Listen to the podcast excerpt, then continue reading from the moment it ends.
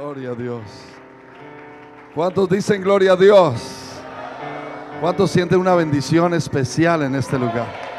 Yo no sé de usted, pero yo siento una bendición.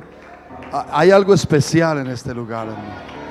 Porque si usted ha venido, hermano, es porque tiene hambre y sed de Dios. Porque si usted ha venido, hermano, es porque ha puesto a un lado las ocupaciones de este mundo y que las hay y muchas son buenas. Pero ha dicho, yo necesito más de Dios. ¿Por qué no levantamos los brazos y cerramos los ojos? Y dígale, Señor, yo he venido porque necesito más de ti, Señor. Sin ti no soy nada. Sin ti nada puedo hacer. Aleluya. Y Señor, que yo no salga igual de este lugar. Aleluya. Sino que salga transformado por el poder y la unción de tu Espíritu Santo. Aleluya. Aleluya, aleluya, aleluya. Libro de Santiago, capítulo 5, verso 13. Ah, aleluya. Y mientras abre su Biblia, quiero dar gracias a Dios por este precioso privilegio de estar aquí. Amén. Al presidente misionero de la Iglesia Pentecostal Unida aquí en España, hermanos Sones, a todos los tremendos siervos de Dios, amén, a hombres y mujeres que han entregado todo por esta causa, aleluya, y a todo eh, lo que han hecho, hermano, es algo tremendo y Dios se lo va a pagar, hermano Nathan, tremendo trabajo que has hecho aquí, la iglesia local, hermano Julio, todos, amén, tremendo trabajo, amén. Solamente voy a preparar el camino para alguien que viene después de mí. No soy digno de desatar su calzada. es alguien tremendo, hermano, hermano Francis, amén. Y quiero dar honor a mi pastor que está entrando allí, director del Ministerio Tiempo de Refrigerio Internacional, hermano Quintero, y a todos los que colaboran en esta Tremenda misión. Dice la palabra de Dios, Santiago 5.3. ¿Está alguno entre vosotros afligido? ¿Vino alguien afligido aquí? Haga oración. ¿Está alguno alegre? Cante salmo. ¿Está alguno enfermo entre vosotros? Llame a los ancianos de la iglesia y que oren por él, ungiéndole con aceite en el nombre del Señor. ¿Y la que la oración de fe salvará al enfermo y el Señor lo levantará y si tuviere, estuviere pecados, le serán perdonados. Confesad vuestras faltas unos a otros y ¿qué? Orad unos por otros, ¿para qué? Para que seáis sanados. ¿Porque qué?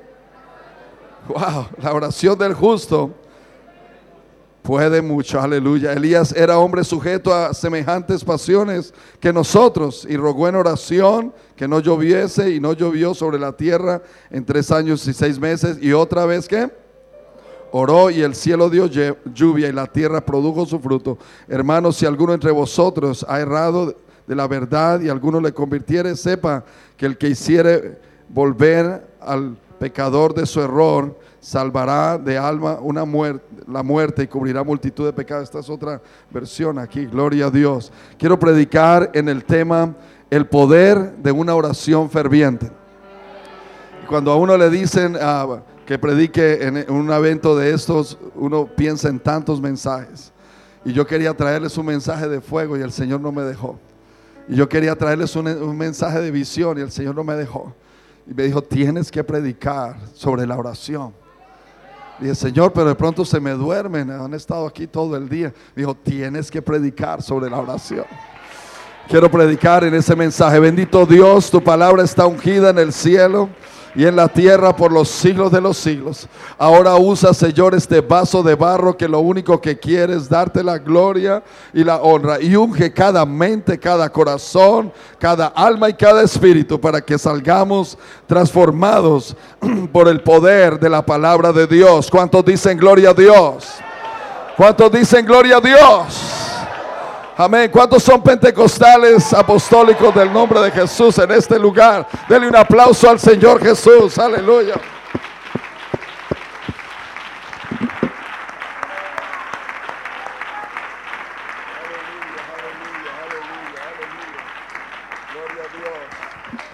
Amén. Dígale a su vecino, vamos a salir transformados de este lugar.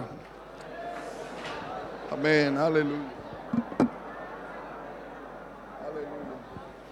Quiero predicar en el tema el poder de una oración ferviente. Pueden sentarse. Esta iglesia, hermano, no nació en Roma. Esta iglesia no nació en Salt Lake, Utah. Esta iglesia no nació en la Meca. Esta iglesia nació en Jerusalén, en el aposento alto, en el día de Pentecostés, cuando estaban todos unánimes juntos orando y de repente vino del cielo un viento recio, el cual llenó toda la casa donde estaban sentados y fueron todos llenos del poder del Espíritu Santo y hablaron en lenguas. Y el Señor viene por lo mismo que Él fundó. Por eso quiero hablar de la oración ferviente. Los significados de ferviente son volátil, abrazador, ardiente, animado, apasionado, fiero, volcánico. Una oración pentecostal no es una oración como se oye en las catedrales donde no se puede hacer ruido. A mí no me gusta entrar a una iglesia donde no se oye nada o donde todo el mundo está hablando y nadie está orando. A mí me gusta entrar a una iglesia que desde que se entra se siente la unción y el poder de Dios en ese lugar.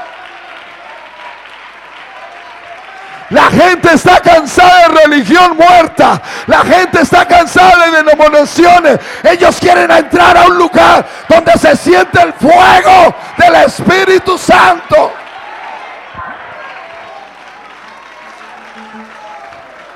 Aleluya, aleluya. Esta porción de la escritura habla de la oración del profeta Elías para que Dios cerrara los cielos y después para que Dios abriera los cielos y cayera la lluvia cuando él oró otra vez. Y sabemos también que el factor, amén, de la voluntad del Señor es necesario para que hayan milagros. Pero yo vengo a recordarle a estos siervos y siervas de Dios que no va a suceder nada hasta que volvamos a lo original el Señor les dijo, no se vayan de Jerusalén hasta que sean investidos del poder de lo alto. Y no fue un día, no fueron dos días, no fue, fueron 50 días en oración hasta que algo pasó. Hay muchos que están corriendo de pueblo en pueblo y de ciudad en ciudad y se desaniman. Pero ¿qué pasó con aquellos hombres que esperaban en Dios en oración hasta que el cielo se abriera? Whew. Pero para que suceda el milagro, debemos orar con un corazón limpio, con un corazón honesto, hermano. El efecto de una oración ferviente no debe ser algo de pasar livianamente. Oración ferviente es frecuentemente acompañada por lágrimas, por intensidad en nuestras palabras. Aún el movimiento del cuerpo puede ser impulsado, hermano, por una situación, por una desesperación. Nunca me voy a olvidar oír al pastor Billy Cole, amén, visionero a Tailandia y a Etiopía, que nos contaba, decía hermanos, mi esposa no era cantante, mi esposa no era músico, mi esposa no era una gran predicadora, pero esta mujer sabía orar con pasión y con dedicación. Él decía, aleluya, mi esposa, cuando yo salí a dar estudios bíblicos en Tailandia, un, país completamente eh, entregado al Buda y a todas estas religiones paganas, ella se quedaba orando al lado de la cama. Y cuando yo regresaba a horas después, encontraba a mi esposa tendida en un mal de lágrimas. A veces la tenía que levantar y ponerla en la cama por la oración de mi esposa. Dice, se bautizó la sobrina del emperador de Tailandia Aleluya, aleluya. Y se casó con un pastorcito del instituto bíblico y evangelizaron. Hoy hay miles en Tailandia. Él, decía, me acuerdo que mi esposa se enfermó tanto. Hermano Showalter sabe la historia. Se enfermó tanto, hermano. Amén. Su cuerpo se enfermó. El, doctor le dijo, tiene que llevarla a Norteamérica. Si no quiere que su esposa se le muera aquí. Y dice que se montaron en un tren y tuvieron que viajar miles de millas en el tren. Pero él dice que él tenía que tener, detenerle la cabeza a ella. Porque si la movía quedaba desmayada. Amén. Y llegó a los Estados Unidos. Y el doctor la examinó y le dijo, su esposa tiene algo que casi nunca se ve en la humanidad. Dice, ¿qué tiene su esposa? Dice, su esposa ha estado expuesta a una intensidad, a una carga, a una presión, que llega el momento en que la sangre se separa del agua. Amén. Y dice que ahí comprendió cuando Jesús le clavaron la aquí y salió agua y sangre. Es la oración intensa. Pero hoy tenemos miles de hermanos bautizados en el nombre de Jesús en el país de Tailandia. ¿Cómo va a caer las barreras de España? ¿Cómo vamos a tumbar los muros de Europa? Va a ser con guerreros y guerreras de oración. Déjeme decirle, yo creo en los programas, yo creo en los, en los colegios bíblicos, yo creo en todo eso, hermano. Nosotros tratamos con células, tratamos con, ah, ah, con ah, eh, cualquier cosa que se nos arrime, tratamos, pero déjeme decirle, nada va a funcionar si no está primero acompañado por una intensidad en la oración. Amén. Ana oró tan fervientemente hasta que ya no tenía lágrimas, hasta que su rostro hinchado y con ojeras hablaba más que sus propias palabras. Oh, la, la tildaron de borracha y de ebria, pero era una carga que tenía por un hijo hasta que clamó y ese hijo vino y ese hombre levantó a Israel. Aleluya. Y ninguna de sus palabras cayó en tierra. La oración eficaz del justo puede mucho. Elías oró fervientemente. Aleluya. Yo personalmente he visto guerreros y guerreras de oración cuyos sonidos, su grito de batalla son sonidos indecibles, gemidos, movimientos en oración que han tocado los cielos. He estado en cultos donde la gloria de Dios cae y la gente no se levanta de orar hasta que todo el mundo ha apagado las luces. La oración ferviente a veces requiere esperar en Dios. Esta clase de oración no recibe recibe respuesta tocando un montón de un microondas o no o no es como pasar por un lugar donde venden comida rápida no hay que aprender a esperar hay poder en la oración hermano yo he escuchado He estado al lado de las cataratas del Niágara. Tienen gran poder. He estado al lado de un jet. Tiene gran poder. Pero no hay poder más grande que la oración de un hombre o una mujer de Dios.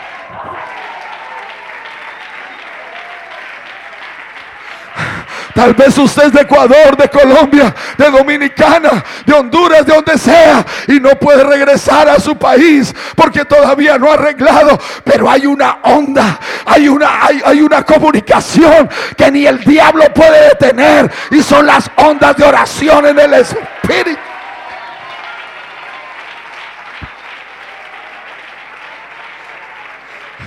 Hermana, Tal vez usted tiene un hijo o una hija que está en problemas o en necesidades. Yo tengo una hija mayor, yo las crié en la iglesia y esto lo digo para la gloria de Dios. Amén. Pero mi hija salió del, bachillerato y se me fue a los Marines, al, ejército, hermano.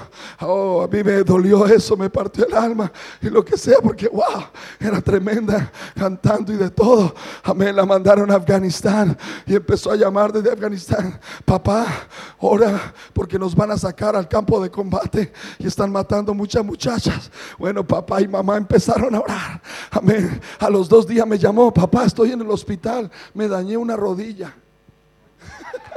no me sacaron al combate se alivió un poco de la rodilla y ya la iban a sacar otra vez. Y dice, papá, ora porque me quieren sacar otra vez. Se cayó, hubo un incendio, se cayeron corriendo y se dañó la muñeca en estos días me llamó, estamos en la conferencia en, Pomona y llamó y dijo, papá, amén, ya no aguanto este lugar, 135 grados de temperatura, no se puede comer casi, no hay tiempo para, ya no aguanto, ora. A los dos días me llamó y me dijo, estoy en, en Alemania, me sacaron de allá enferma.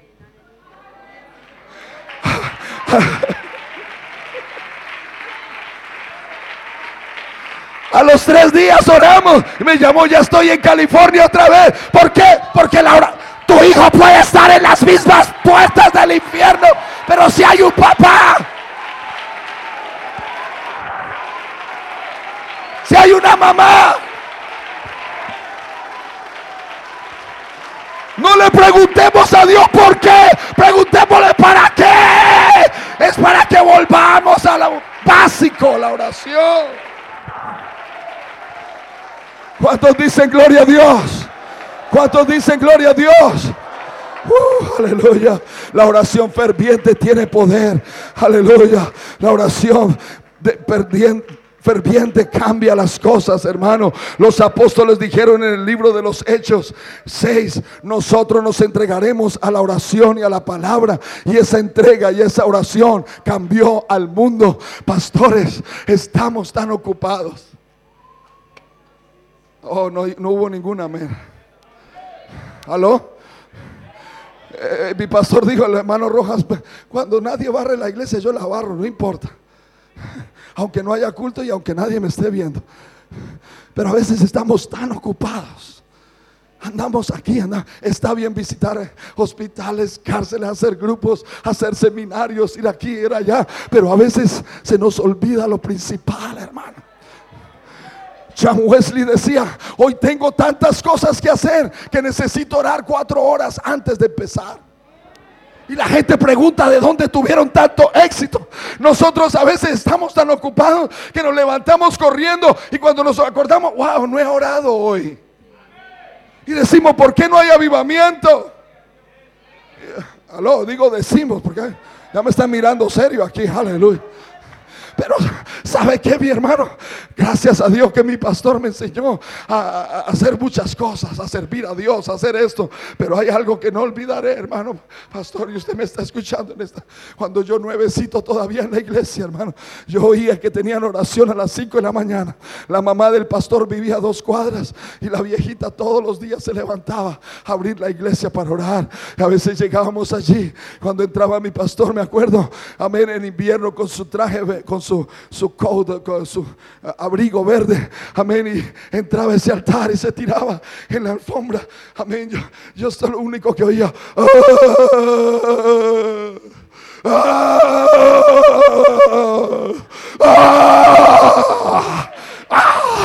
Pero yo veía que después, cuando se paraba en el púlpito, había una unción, aleluya,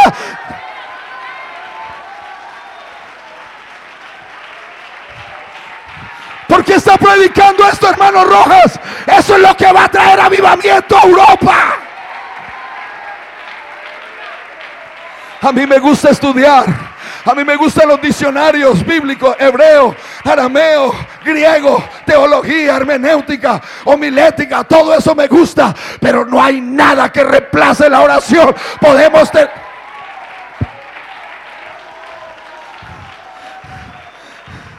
¿Cuántos dicen gloria a Dios? ¿Cuántos dicen gloria a Dios? El mismo poder que había en Pedro es el mismo poder que está en usted. La diferencia era que Pedro y Juan iban temprano al templo de la hermosa a orar.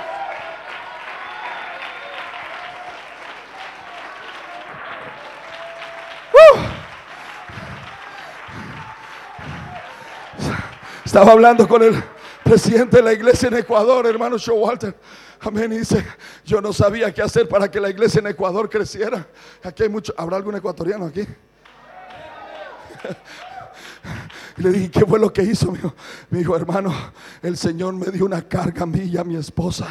Empezamos a levantarnos a las cuatro y media de la mañana puntual, no importa si era domingo, y empezábamos juntos al lado de la cama a clamar a Dios, a clamar a Dios, a clamar por avivamiento en Ecuador, para que las células crecieran, para que las iglesias se, se multiplicaran. ¿Sabe qué pasa, hermano? Ahorita en la iglesia central de Quito están teniendo cuatro cultos como de 700 personas. Las almas no caben y la obra de Dios ha crecido. Podemos tener los métodos correctos. Podemos ir a toda clase. Mire, yo lo felicito por venir al seminario. Porque eso es una de las claves del crecimiento. Ir a seminarios y agarrar ideas y visión y todo eso. Pero si llegamos a casa y no lo ponemos en las rodillas delante de Dios, no va a suceder nada.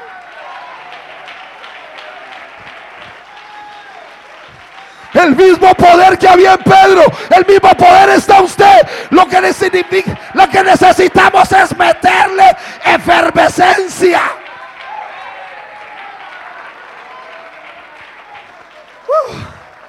¿Cuántos dice gloria a Dios? Nosotros poseemos algo que el mundo necesita. Cuando un cristiano ora, cuando un ministro ora, hay algo especial en sus ojos. Hay algo poderoso en sus palabras. Hay algo diferente en su corazón. Cambiamos de, de la ley a la gracia. Un hermano Amén. Nosotros estamos en una ciudad donde el, 80% eh, son afroamericanos. Los latinos no somos tantos, que está creciendo ya. Pero bautizamos un hermano, afroamericano al lado de la, de la iglesia. Vive al ladito, son unos apartamentos que pega la pared con la iglesia. Se bautizó, pero él es ministro en una iglesia bautista. Y su esposa se le pegó una revelada y le dijo, allá no vas. Y no lo deja de venir al culto. Pero a veces llego a las 5 de la mañana y el hermano Howard está sacando su automóvil del garage. Y cuando me mira, dice, oh, hermano, ustedes no me dejan dormir. A las cuatro y media, así que empieza eso ahí. ¡Ah! ¡Ah! ¡Ah! empieza a sonar la madera, empiezan a sonar las paredes. Y yo me tengo que venir al garaje a orar porque mi esposa dice que eso es de locos. ¿Aló? Si pensamos cambiar nuestras ciudades, no va a ser con mejor orquesta. Porque si los músicos no oran y ayunan, va a ser metal que es que retiñe. Ay, ay, ay. ¿Cuántos dicen gloria a Dios? Voy a terminar porque se me está acabando la batería de esto. ¿Cuántos dicen gloria a Dios? Hermano, el cristiano que no está orando está jugando. No he oído esa expresión.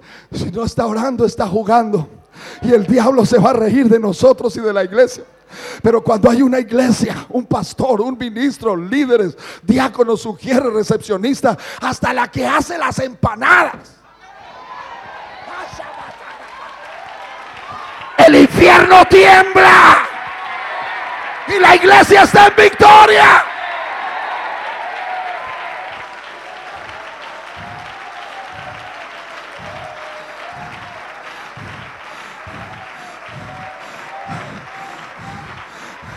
Aquí todos los que están aquí es porque queremos tener éxito en el ministerio, ¿sí o no? Queremos tener éxito en nuestras familias, ¿sí o no? Queremos tener éxito en todas las áreas, hasta financieras, ¿sí o no? Pero nada de eso va a llegar hasta que no volvamos al original, la oración eficaz. Elías, oró fervientemente.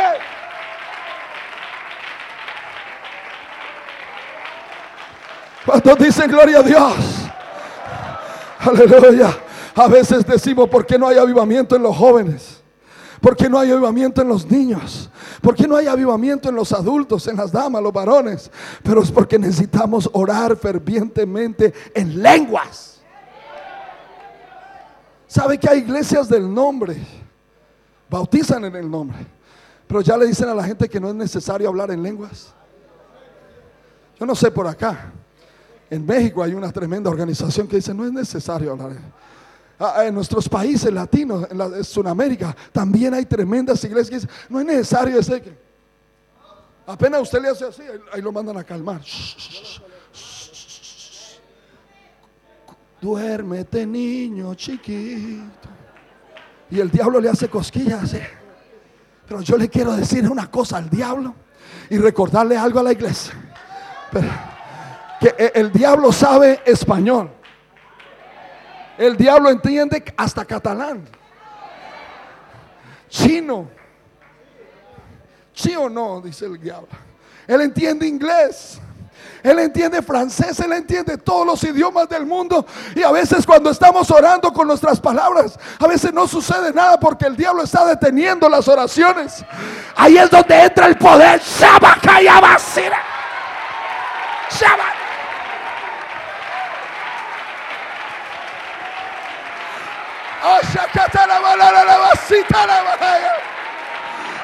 ¿Cuánto hace que no hable en lenguas? Usted necesita hablar en lenguas de mañana, tarde y noche.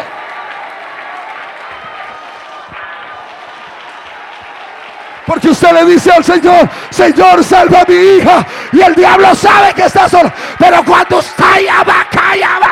El diablo no entiende. El diablo queda sano. Y el espíritu. Iglesia Pentecostal unida del nombre de Jesús. Necesitamos orar en lenguas, en gemidos, en movimientos. Algo.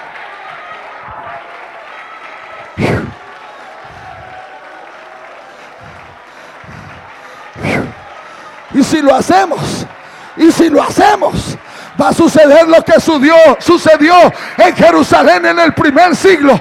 Va a suceder lo que sucedió en Wales. Va a suceder lo que sucedió en Azusa Street. Vamos a ver lo que sucedió en Colombia en los 40 y los 50. El hermano Dross llevaba a los hermanos a orar. Eh, eso lo, lo leí. Y dice que si no sucedía nada, hermano, nadie estaba hablando, decía, se tiraba al piso y decía, hermanos, empiecen a saltar encima de mí a ver si siento algo. Cuando hacían un primer pie empezaban a hablar en lenguas. Nosotros hemos llegado a un punto donde llegamos a la iglesia bien peinaditos, con la corbata último modelo, traje italiano. ¿O no está aquí hermano zapatos que danzan solos. Pero si no sentimos nada, nos vamos. ¿Sabe qué es lo que necesita Dios, paisa? Lo que necesita es guerreros que se queden, que digan, no me muevo hasta que me bendigas.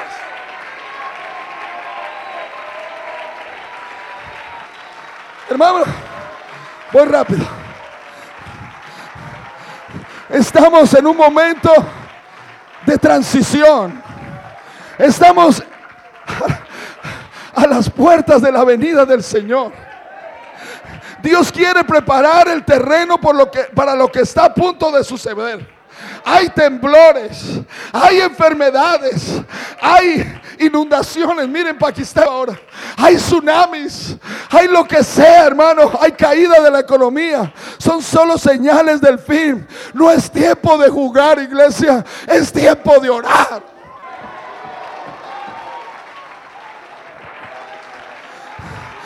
Debemos orar como si el Señor viene hoy. Debemos prevalecer como si se demora. Pero Debemos ser como las cinco vírgenes sensatas con su copa llena, llena, llena, llena, porque ya viene el Señor por su iglesia y yo no me quiero quedar, yo no quiero que mi familia se quede ni la iglesia se quede. Pastor, si usted ora, su esposa va a orar, sus hijos van a orar, la iglesia va a orar.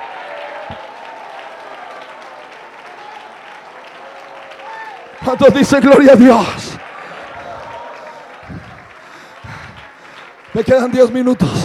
La oración compromete a Dios con tu futuro. ¿Aló? ¿Aló? Y cuando Dios es tu futuro, el diablo tiembla en, vez de que nosotros temblemos. Necesitamos empezar a hablar palabras de fe en la oración.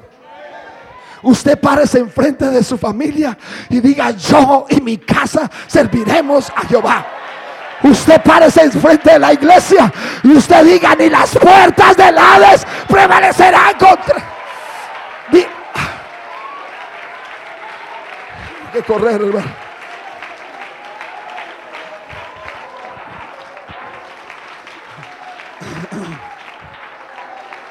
No fue Jean Wesley el que dijo, denme 100 hombres que no le teman sino a Dios y que no odien sino el pecado pero que sepan orar. Y vamos a conquistar a Inglaterra y a todo el Reino Unido. ¿Cuántos dicen gloria a Dios? Charles Spurgeon fue elegido pastor a los 19 años y llevó a la iglesia un gran avivamiento. Miles de almas vinieron al arrepentimiento. Dice que cuando Charles Spurgeon predicaba, la gente se tenía que agarrar de los pilares de la iglesia y caía llorando delante de la presencia de Dios. Y le preguntaron a él cómo tú haces. Y él dice, bueno, primero que todo, me enciendo en fuego y la gente me viene a ver quemar. Segundo, tengo como 1500 hombres y mujeres que mientras yo estoy orando, ellos están orando. Cuando, cuando yo estoy predicando, ellos están orando ahí al lado mío por las almas. Usted no lo va a hacer solo, pastor. Necesitamos levantar un ejército de intercesores intercesoras. Si usted mira a mi pastor Limones en esa unción, primero es porque se ha encendido en fuego y segundo porque hay un grupo de siervos y siervas que entregan todo su corazón para que las almas sean salvas.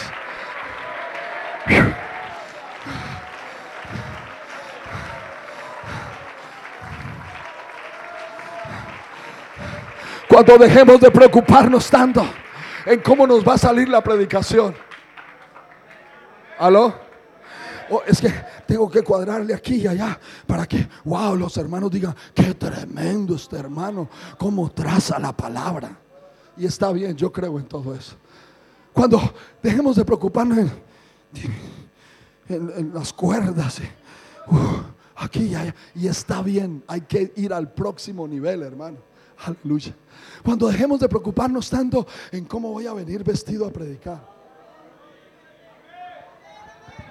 Yo ya casi no me preocupo por el peinado.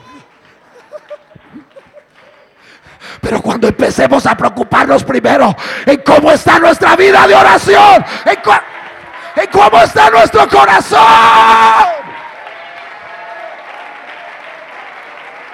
Uh. ¿Sabe qué, mi hermana? Yo, yo cuando comencé a predicar, ya voy a terminar. Cuando comencé a, predicar, hermano, tenía aquí a Matthew Henry, aquí a Clark, aquí a diccionarios comentarios, era para allá y para acá. Preparaba como 10 páginas. Cuando llegaba a predicar los hermanos, amén. Amén. Y se estaba muriendo del sueño ahí. Después Dios me dijo, está bien que estudies, hijo, yo honro eso también, pero primero busca mi rostro. Primero busca mi, pensamiento. ¿Sabe qué hago, hermano? Tengo, tengo dos perros. Uno negro, un labrador negro y un, y un puro pequeñito blanco. Y los monto a la camioneta y me los llevo para la montaña. Yo no sé si por aquí hay montañas, pero yo vivo atrás de una montaña. Y los llevo y me parqueo y suelto los perros. Ellos salen felices. Y yo salgo corriendo y, y yo llego hasta la montaña. Y los perros como que ya saben, porque ellos se devuelven. Y cuando encuentran a su amo, lo encuentran de rodillas, hablando en lenguas, clamando a Dios. Señor, háblale a tu pueblo, que yo solamente sea una caja de resonancia que tú usas para poder hablar a tu pueblo. Y el Señor me empieza a hablar y tengo que sacar mi libretita del bolsillo y empezar a espérate Señor, más despacio, suave. ¡Ay! Cuando llego a la iglesia, las almas se están bautizando, las almas están siendo liberadas.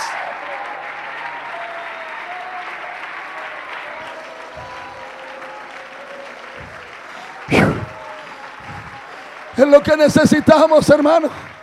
Si aprendemos a orar, la causa va a ser más grande que la ofensa. Si aprendemos a orar, la gracia de Dios va a vivir en nosotros. Si aprendemos a orar, aleluya, los profetas que han caído no nos van a poder engañar. Si aprendemos a orar, vamos a oír el llamado de Dios cuando nos llame. No hay nada como la oración. En Lucas 11 se le acercaron al Señor los discípulos, ellos lo vieron que él siempre se apartaba a una distancia de una tirar de piedra. Y dije, cuando lo vieron volver, hermano, le dijeron, maestro, enséñanos a predicar, ¿no? Enséñanos a echar fuera demonios. Wow, enséñanos a caminar sobre el mar. Wow, enséñanos a, a, a estar con Elías y Moisés ¿Qué le dijeron? Ahí está la clave, hermano. Pero ¿por qué está predicando eso, Pastor Rojas? Yo ya estoy viejo en el Evangelio. Bueno, yo también. Y necesito, si no le estoy predicando a nadie, me estoy predicando a mí mismo. ¿ok?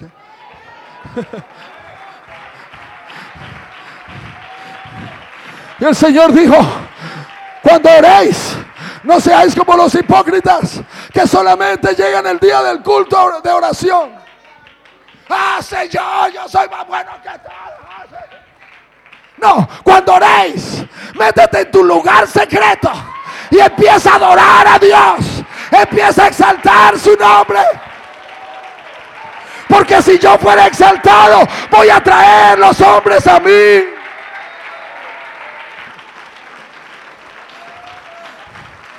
Y después de que les dio el Padre nuestro, les dijo también, ¿quién de vosotros, verso 5, que tenga un amigo, va él de medianoche y le dice, amigo, préstame tres panes, porque un amigo mío ha venido a mí de viaje y no tengo que ponerle delante. Y aquel respondió desde adentro y le dijo, no me moleste, la puerta ya está cerrada y mis niños están conmigo en cama, no puedo levantarme y dártelos. Os digo que aunque no se levante a dárselos, por ser su amigo, sin embargo, diga todo, sin embargo, por su importunidad, se levantará y le dará y le dará todo, no todo lo que quiera, porque hay cosas que no nos convienen, hermano. Si usted está pidiendo por ese novio mundano, no se lo va a dar. Ay, si predicó el pastor ayer. Si está orando por aquella filistea, no se la va a dar. Hello. O por ese trabajo. Todo lo que necesites. Y yo os digo, pedid y se os dará.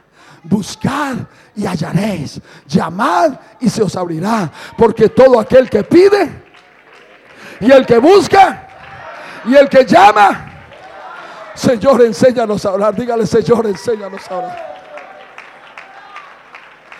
Santiago era el medio hermano de Jesús y fue uno de los que más se tardó para recibir la, la revelación de quién era Jesús, que era Dios manifestado en carne. Pero dice la historia que cuando él recibió esa revelación, aleluya, él vivía de rodillas, hermano, a tal punto que llegó a ser el líder de la iglesia en Jerusalén. Y cuando murió y levantaron a la túnica para ponerlo en la caja, sus rodillas parecían rodillas de camello, lo llamaban el rodillas de camello. Qué bueno que no lo llamen a uno por otro nombre, sino el rodilla de camello. Había un pastor aquí en el área de Los Ángeles. Me acuerdo, un hermano americano un poco excéntrico, pero cuando él invitaba a predicar a un predicador a su iglesia, amén, me contó alguien, hermano, me dijo que llegó a predicar a la iglesia del hermano, ¿cómo se llama? El que ungió al hermano Mario para el ministerio, un anciano americano ahí en el área hermano Molander, que llegó a predicar a la iglesia. El culto era a las 7 y él llegó a las 7. Llegó a tiempo. Igual le dijo, hermano, eh, eh, perdona, pero ve y siéntate allá atrás. Yo voy a predicar. Hermano, pero me hermano, llegaste tarde. Aquí el que no llega una hora antes a, a orar.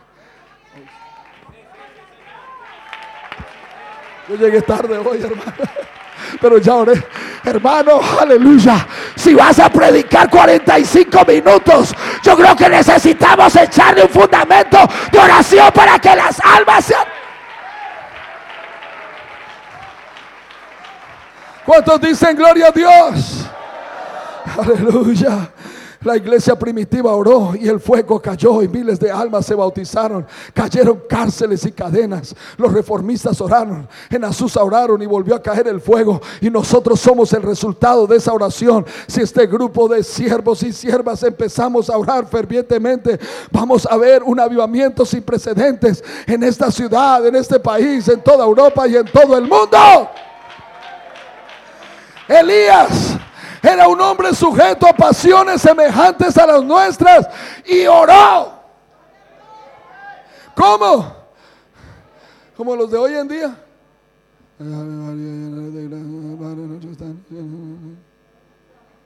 Así se han convertido algunos pentecostales otra vez.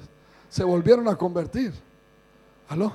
Pero dice que Elías oró fervientemente para que lloviese y no, para que no lloviese y no llovió sobre la tierra por tres años y seis meses. Y otra vez oró y el cielo dio lluvia y la tierra produjo su fruto. ¿Sabe de qué me acuerdo en este momento? De la hermana Isabel Ávila de nuestra iglesia de los primeros bautizados, hermano. Su esposo se bautizó primero, ella no quería nada con Dios, era seca, hermano, en cuerpo, alma y espíritu. Aleluya. Pero se bautizaron y empezaron a servir a Dios. Ella se consagró, hermano. Pero su esposo se volvió al mundo. Ella era nuestra líder de damas. Pero su esposo, hermano, no la dejaba trabajar. La apartó del ministerio. Ella me dijo, pastor, por, por, por obedecer a mi esposo, voy a asistir nomás, ponga otra. Amén. Pero ella oraba, oraba y usted la miraba en el altar, no toda, toda triste, como aquellas damas que porque su esposo no quiere servir a Dios se van de la iglesia. No, ella estaba allí. Señor, Señor, mi esposo, Señor, mi esposo. Pasó un año y no pasó nada. Pasaron dos años. El hermano ah, ah, hasta empezó a hablar mal de mí y a hacer cosas tremendas, hermano. De pronto me llamó y me dice, pastor, ayúdeme a orar que mi esposo está en la cárcel y lo van a deportar para México. Y yo le dije, ay, oró y el Señor cerró los cielos. Aleluya. Le digo, hermana, ore para que Dios abra los cielos. Y empezó a orar otra vez, a orar, a orar. Cuando de pronto apareció el hermano Ávila y me llama, pastor, ¿podría venir aquí a, a firmar para que me suelten de la cárcel? Y yo, oh, wow, Dios abrió los cielos. ¿Qué pasó, hermano? Me dice, hermano Rojas, pastor Rojas, estaba en la cárcel, hermano. Entré a la cárcel y de pronto, amén, me dijeron que ya venía la migración por mí. Y empecé a orar otra vez. Caí de rodillas a la tierra. Y en esa celda sucia y oscura clamé a Dios. Y el Espíritu Santo me llenó. Y empecé a hablar en lenguas. dice, cuando entraron los oficiales de migración, señor Ávila, venga, él estaba. Y el guardia, uy, déjelo un momentito, deje que le pase eso. Cuando volvieron por él, volvieron a decirle, Señor Ávila, y lo agarraron de la mano y le Pero se enloqueció, mejor llamen al manicomio. No estaba loco. Lo dejaron salir. No lo deportaron. Ahora sabe qué hacer. El ministro de ministerios en los hospitales. Dios le dio un don en la cárcel, hermano que ese hombre le pone la mano a usted en la espalda y usted siente como una plancha ardiendo, hermano. Y ha visto sanidades de gente que está en coma al lado de la muerte. Ay, yo creo en la oración, hermano. Pongámonos de pie. Ya no voy a predicar más.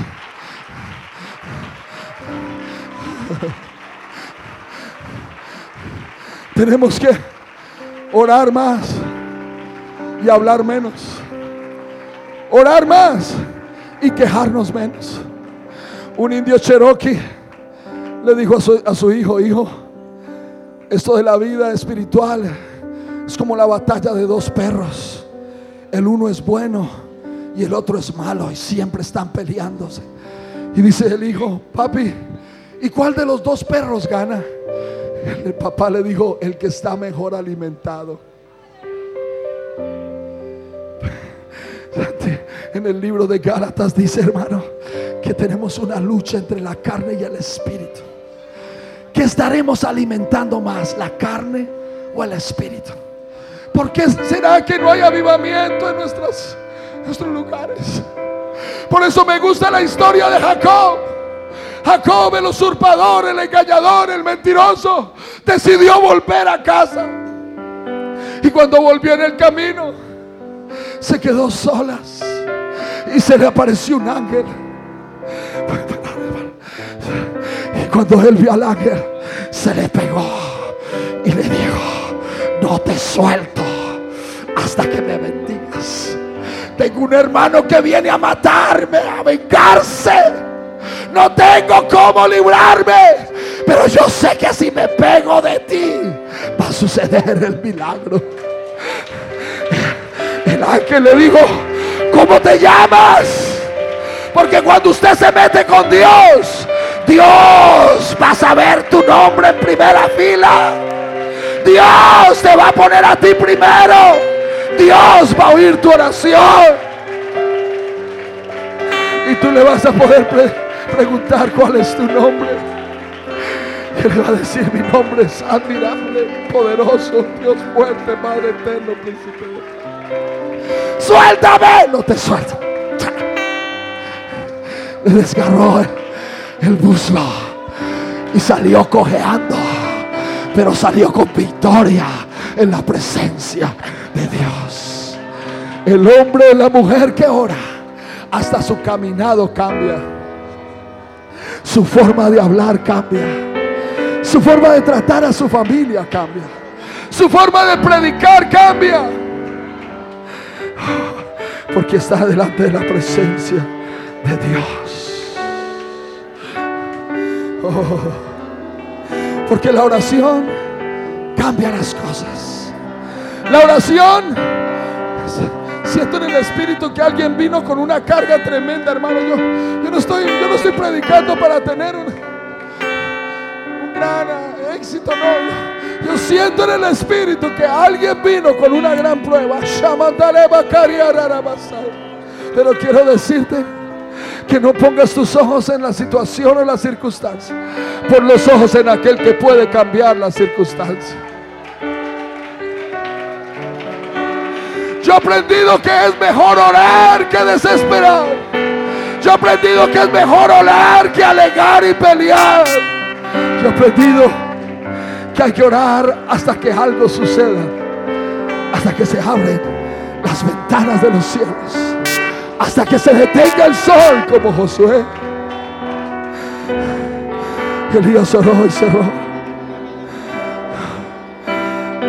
Levante las manos a los cielos. No voy a terminar en esta noche.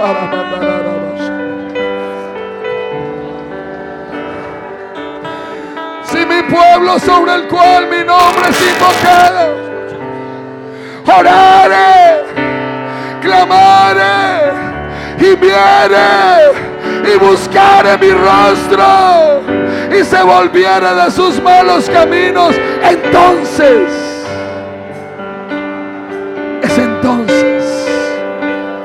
Es entonces que yo iré desde los